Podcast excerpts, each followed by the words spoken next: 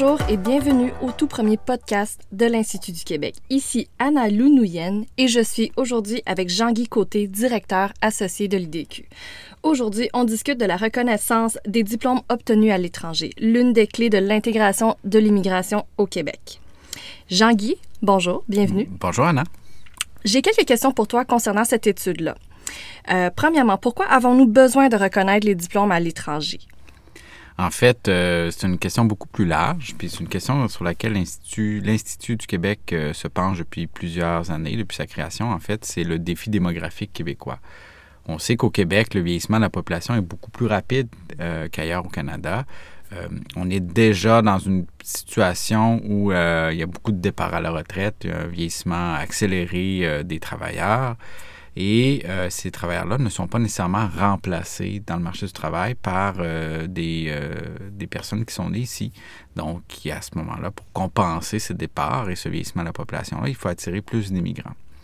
Donc, en attirant plus d'immigrants, il faut aussi les intégrer de façon plus proactive dans le marché du travail. Donc, euh, une des questions qu'on se pose à cette intégration-là, c'est euh, comment on peut euh, mieux reconnaître les diplômes que ces immigrants-là ont obtenus à l'étranger pour qu'ils puissent accéder plus rapidement possible au, au, marché du travail québécois, ce qui est important pour maintenir la croissance économique au Québec. À cet effet-là, pourquoi c'est difficile pour les nouveaux immigrants d'intégrer le marché du travail québécois? En fait, il y a plusieurs obstacles. Lorsqu'on étudie euh, les taux de chômage comparés, donc le taux de chômage d'un immigrant qui vient tout juste d'arriver avec le taux de chômage général généralement de la population, on voit un écart de 10 points de pourcentage. Donc, c'est assez énorme.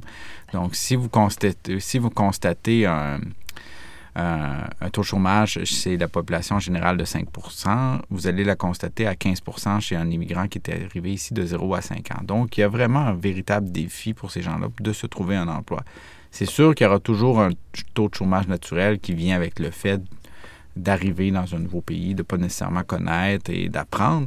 Mais néanmoins, euh, cet espace-là entre les deux taux de chômage se maintient à travers le temps. Il s'améliore un peu après cinq ans, mais il y aura toujours une différence. Donc, il y a une question, pourquoi c'est difficile? Euh, c'est difficile parce que euh, certains de ces immigrants-là ont des diplômes que le Québec a une certaine difficulté à reconnaître. Pourquoi on, spécifie les diplômes? Il faut se rappeler que l'an dernier, on avait étudié la question des diplômes en particulier obtenus à l'étranger. On s'était rendu compte que la nationalité du détenteur du diplôme avait plus ou moins d'importance. Ce qui avait vraiment l'importance, c'était où le diplôme avait été obtenu. Donc, un Québécois qui avait obtenu un diplôme, par exemple, en Europe, en Afrique avait les mêmes difficultés qu'un immigrant avec le même diplôme de se trouver un emploi. Donc, la reconnaissance du papier, finalement, devient un enjeu. Euh, donc, euh, voilà pourquoi on s'est, on s'est posé cette question-là. Il y a donc des obstacles qui existent, mais on voulait savoir, un, lesquels, puis comment les, les faire, les, les enlever, en fait.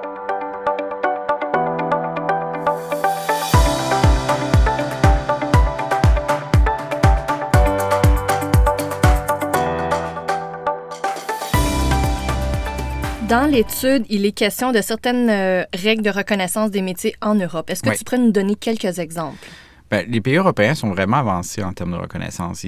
en fait, généralement, ils vont s'asseoir ensemble, puis ils vont déterminer les banques des habiletés, des habiletés euh, qui sont nécessaires pour l'obtention d'un titre. Exemple, un titre comme, euh, ça peut être plombier, mais ça peut être aussi un titre comme médecin. Donc, il y a une liste quand même assez, assez exhaustive de, de, ce que ça prend pour avoir le titre. Donc, une fois que les 27 pays ensemble s'assoient puis déterminent, bon, moi, euh, pour un médecin dans mon pays, ça prend X, euh, donc moi, ça prend Y. Donc, on reconnaît mutuellement que le médecin de polonais et le médecin français, finalement, a les mêmes habiletés.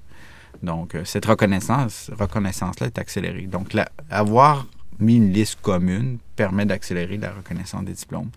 Il y a aussi en Europe, euh, on dit, on présume que la personne qui a un léger euh, déficit de connaissances pour, euh, pour assumer une profession va l'apprendre sur le marché du travail. Donc, on n'impose pas des stages de la formation supplémentaire quand le déficit d'habileté n'est pas si grand que ça. On présume que les gens vont, sont assez intelligents, ils vont apprendre dans le marché du travail. Alors, on impose seulement des stages ou de la formation supplémentaire lorsque le déficit d'habileté est vraiment très large. ça arrive rarement. Tandis qu'au Québec, ben, c'est assez systématique. On impose souvent des stages, de la formation supplémentaire lorsque le diplôme n'a pas été obtenu dans une université québécoise. Donc, euh, avec ces règles de reconnaissance-là des métiers en Europe, ce qui a été développé entre les pays, qu'est-ce qui pourrait être transposé au Québec, selon toi? Il y a plusieurs choses. Il y a plusieurs exemples. Il n'y a pas juste en Europe aussi. Il y a aussi l'Australie qui, a un bel exemple. Euh, par exemple, au Danemark, euh, c'est l'immigrant qui arrive au Danemark va s'inscrire avec son diplôme à, un bureau, un seul bureau. Il n'y a pas à faire toutes les ordres professionnels ou les métiers protégés pour aller faire reconnaître son diplôme. Il y a une porte il rentre avec une porte avec son diplôme en disant Voici, j'ai un diplôme de telle université.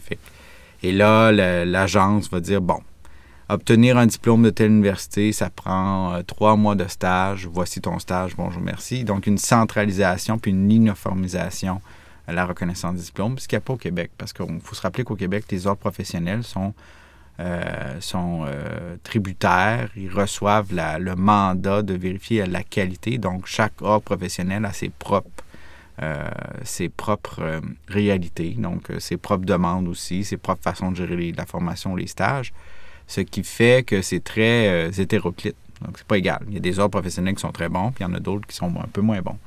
En Europe, ils ont, au Danemark surtout, ils ont uniformisé ça.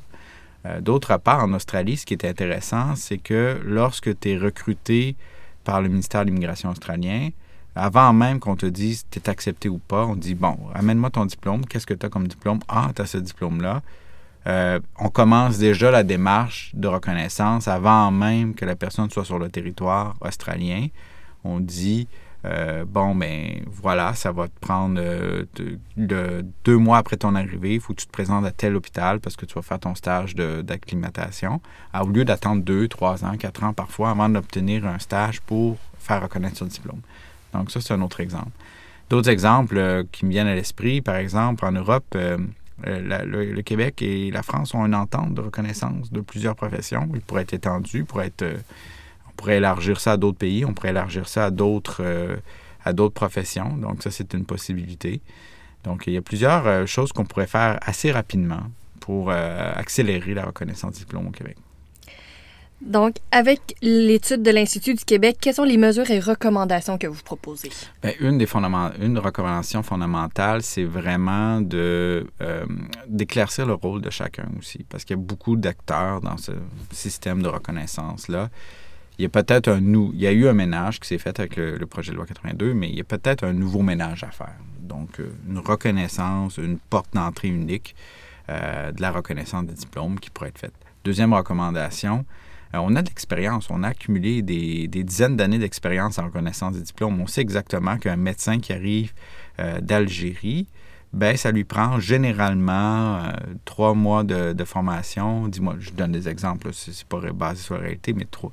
Donc, et dix mois de stage. Donc, ces exemples-là pourraient être uniformisés. On pourrait dire, bon, Lorsqu'on obtient le diplôme X, ça représente Y. Donc, on pourrait déjà uniformiser la reconnaissance des diplômes et non pas faire du cas par cas, ce qui est un peu plus le cas ici au Québec.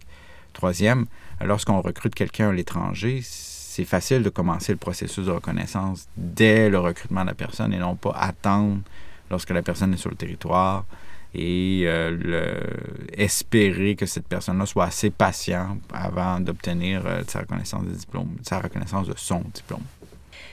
Jean-Guy Côté, merci beaucoup. L'étude de l'Institut du Québec sur la reconnaissance des diplômes obtenus à l'étranger, l'une des clés de l'intégration des immigrants au Québec, est maintenant disponible sur institutduquebec.ca. Merci beaucoup et on se voit au prochain podcast.